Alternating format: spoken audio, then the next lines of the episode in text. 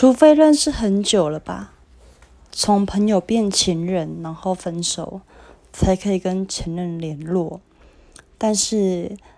呃，在公平的起见之下，我觉得当你有另外一半，你就不应该跟前任联络，因为这是尊重对方，尊重你的另外一半，要考虑对对方的心情，尊重你对另外一半的心情。